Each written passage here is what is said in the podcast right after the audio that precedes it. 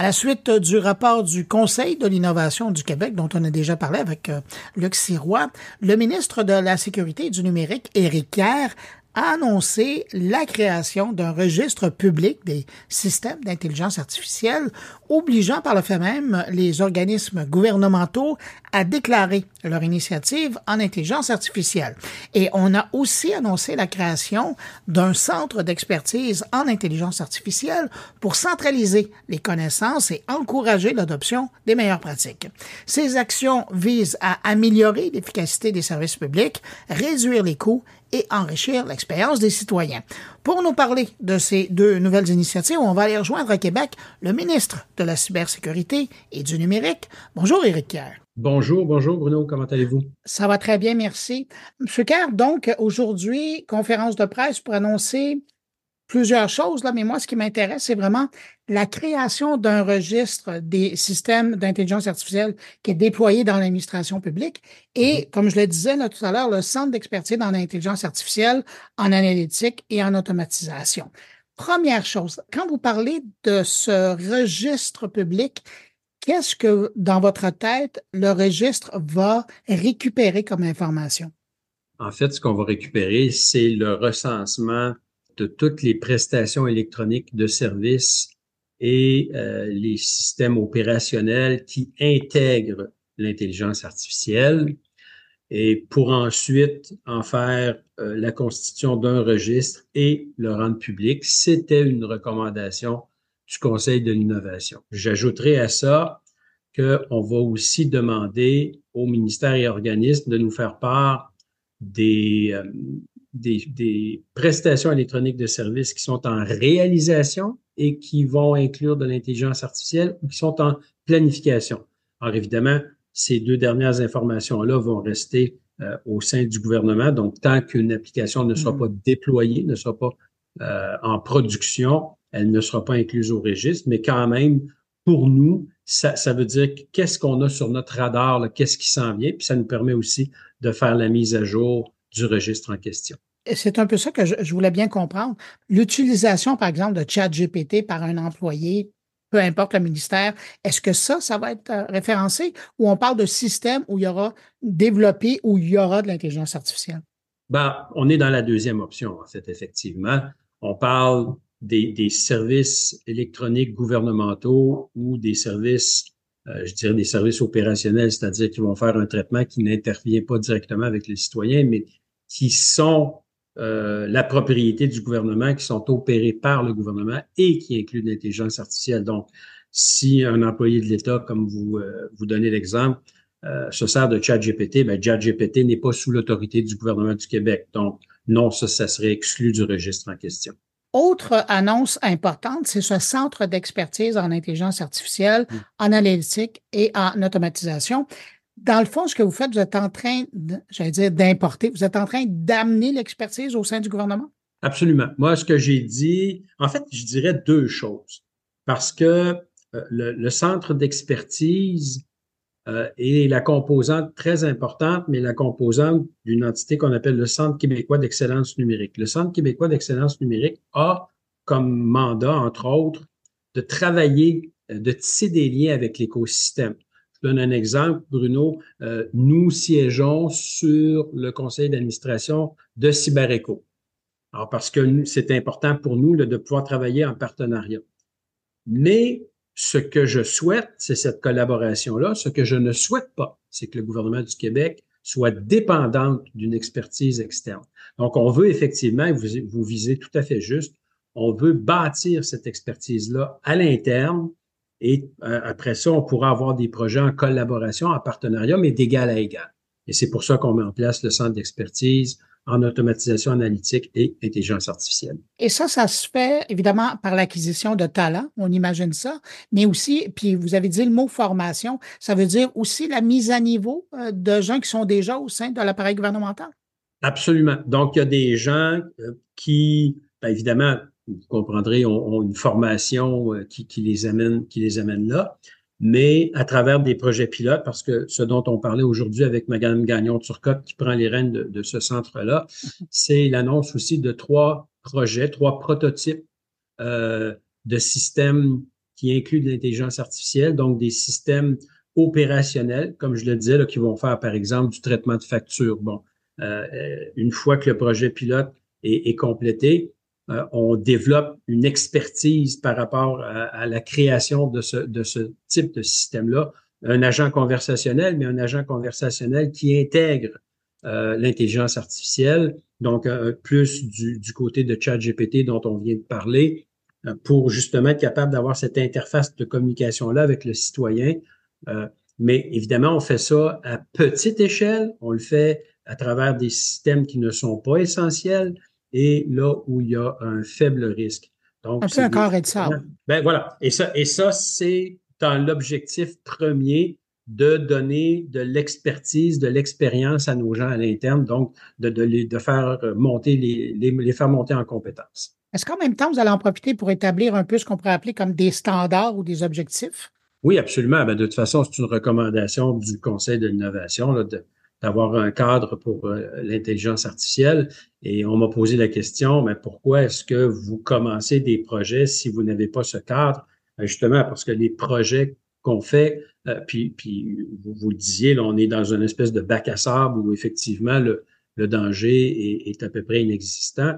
Parallèlement à ça, il faut travailler effectivement sur cet encadrement-là euh, et on fera une proposition aux Québécois à terme mais ça, c'est un travail qui implique plusieurs ministères, qui implique l'écosystème parce que euh, il faut, oui, effectivement, se donner un cadre, mais il faut que ce cadre-là euh, continue à permettre l'innovation.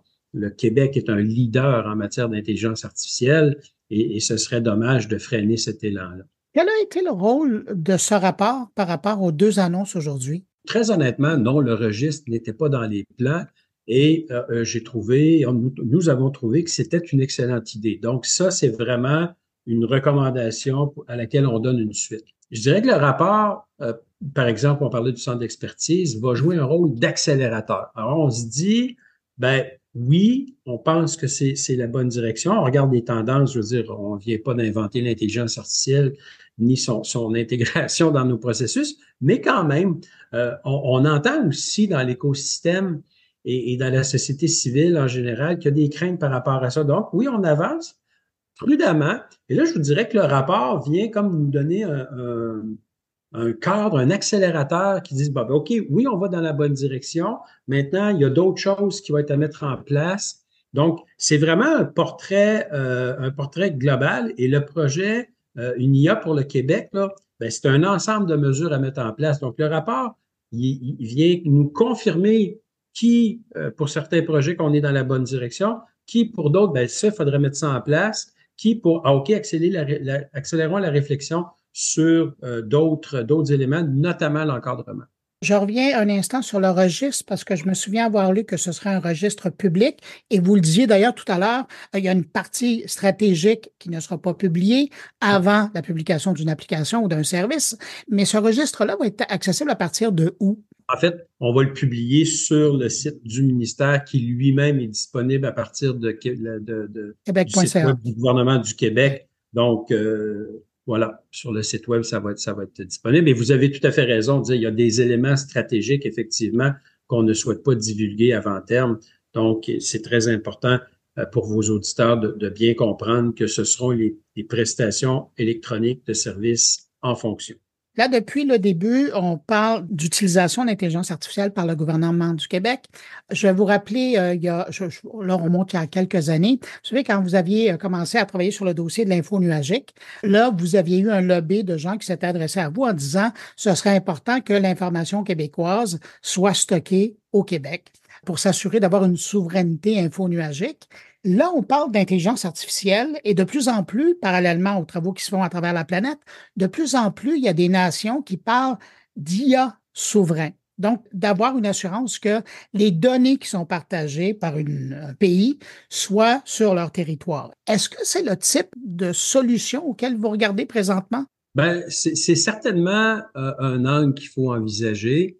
Et dans le fond, votre question nous ramène au centre d'expertise. Quand je disais, on veut internaliser au sein du gouvernement du Québec cette capacité-là à concevoir, à réaliser et à déployer des projets qui incluent de l'IA pour améliorer l'efficience gouvernementale.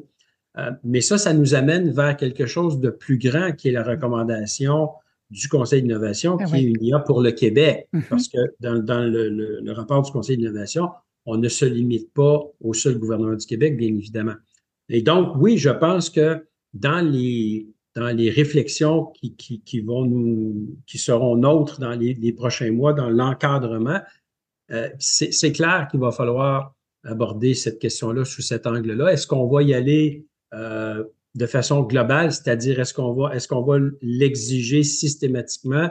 Est-ce qu'on va euh, plutôt réserver à, à, ça, ça pour des portions plus névralgiques? Ben, un peu comme vous avez fait avec les données. Là. Exactement. Exactement. C'est un excellent exemple. Donc, on l'a fait pour les données, mais seulement pour les données dites stratégiques aux opérations du gouvernement. Le reste des données peut aller en info nuagique euh, public. Et, et, et, à ce moment-là, on respecte les accords aussi qu'on a avec euh, le, nos, nos, nos, partenaires du Mexique et des États-Unis. Donc, pour l'IA, je pense qu'on pourrait avoir la même approche. En terminant, je veux euh, avoir des nouvelles de l'identité numérique des Québécois. Je pensais à vous il y a deux semaines quand j'ai vu en France que ça n'a pas passé comme une lettre à la poste. Ça a été difficile. Nous, ici au Québec, je me souviens, vous aviez parlé en 2022 qu'en 2023, nous l'aurions. évidemment, on est en 2024, on ne l'a pas. Je sais que vous travaillez là-dessus. À quel moment vous voyez poindre euh, à l'horizon ben, cette possibilité? Je, Bruno, avec votre permission, je vais, je vais vous corriger parce que les fondements de l'identité numérique sont déployés. Donc, le service d'authentification gouvernementale, il est en place depuis 2023, effectivement. Je dirais un peu malheureusement, dans toute la saga de la SAAC, ça a été occulté parce que l'interface de d'authentification pour accéder au service de SACLIC, c'est le service d'authentification gouvernementale. Nous sommes à planifier son, déploiement plus vaste, évidemment, parce que ce qu'on veut, c'est que ça devienne à terme le seul service d'authentification utilisé par le gouvernement du Québec. Donc, ça, le déploiement, on est en cours de planification. On a quelques prestations de services qui sont maintenant euh, connectées à ce que j'appelle le SAG, donc le service d'authentification gouvernementale. Et là, on est dans les, développements subséquents. Donc là, on va dans euh, la transmission sécuritaire, de communication, évidemment la biométrie pour les Québécois qui souhaiteront l'utiliser, euh, toute la gestion des changements d'adresse. Donc ça, c'est, c'est l'ensemble des prochains services qu'on va déployer. Mais on y va par bloc et le premier bloc qui était le service d'authentification gouvernementale, il est livré. Mais dans votre tête, l'outil d'identification du citoyen québécois euh, qui sera euh, qui pourra être utilisé là. on parle des pièces d'identité. Exactement. Des cartes d'assurance maladie. Je vous suis tout à fait. Ben, écoutez, on, on, on, travaille là-dessus présentement. Euh, je vous dirais que euh, ce qu'il faut ajuster, en fait, parce que c'est bien d'avoir son permis de conduire numérique ou sa carte d'assurance maladie numérique, mais si les systèmes qui, qui ont à traiter ces informations-là ne suivent pas, ça donne rien. Donc, actuellement, je vous dirais qu'avec le dossier de santé numérique, ben, ça, fait partie de, la réflexion de dire, bon, ben c'est bien, mais si je me présente à l'hôpital avec euh, ma carte d'assurance maladie sur mon téléphone, ben est-ce que je vais quand même avoir à présenter ma carte en plastique parce que le commis va dire, OK, mais qu'est-ce que tu veux que je fasse avec ça? Donc, il faut, il faut arrimer tout ça. Euh, donc, vous donner une date de livraison aujourd'hui, je, ne pourrais pas faire ça, mais c'est sûr qu'on travaille là-dessus. Comme je vous dis, le premier volet est livré et maintenant on travaille à développer les prochaines étapes. Ben, écoutez, je pense qu'on va, on va suivre ça de très près, puis je pense qu'on va se reparler de, de ce dossier-là. Merci beaucoup d'avoir pris de votre temps pour euh, m'expliquer en détail euh, ce qu'allait être ce registre et ce centre d'expertise. Éric Kerr, vous êtes le ministre de la cybersécurité et du numérique. J'aime ça parce qu'on a comme raccourci au fil du temps à votre titre. Oui. Ça, ça fait l'affaire aux gens qui vous interviewent, ça, et qui vous présentent. Alors, merci beaucoup d'avoir pris de votre temps, puis je vous dis à bientôt. Merci pour l'invitation, Bruno. Ça a été très agréable. Au revoir. Merci.